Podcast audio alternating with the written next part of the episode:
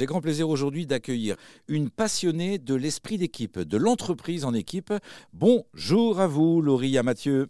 Bonjour Gilles. Laurie, votre regard à vous, c'est euh, bien sûr dans le succès individuel, mais d'abord et surtout dans l'esprit et dans le travail en équipe. D'où ça vient? Ça vient sûrement de mon expérience en entreprise en tant qu'individu et membre d'une équipe. Et je constate en fait que dans les entreprises, les individus, on les développe individuellement sur des euh, soft skills, sur des hard skills, et c'est très bien, mais on oublie de développer finalement le système équipe. Ça veut dire quoi Faire équipe, ça veut dire quoi Être une équipe? Et comment on fonctionne en équipe? Est-ce que ça, on est formé dessus? Est-ce qu'on est accompagné dessus? Bah, Aujourd'hui, ce n'est pas le cas. Donc aujourd'hui, une équipe, c'est un cumul d'individualités qui doivent apprendre à travailler ensemble?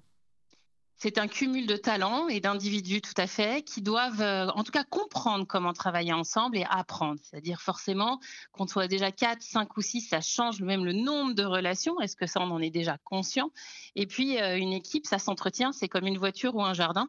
À un moment donné, il faut aussi entretenir les relations, entretenir le système équipe. C'est vraiment euh, un système en tant que tel, comme un, apprendre en tant que tel. Laurie, si vous deviez nous donner un conseil pour mieux travailler en équipe, lequel serait-il?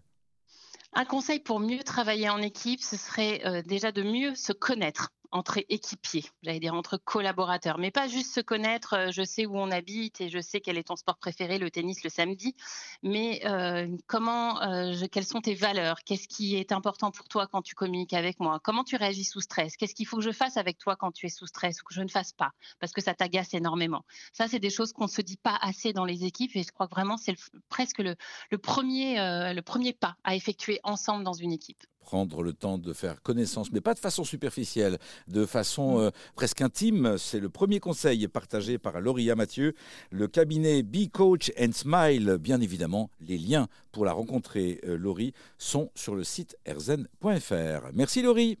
Merci Gilles.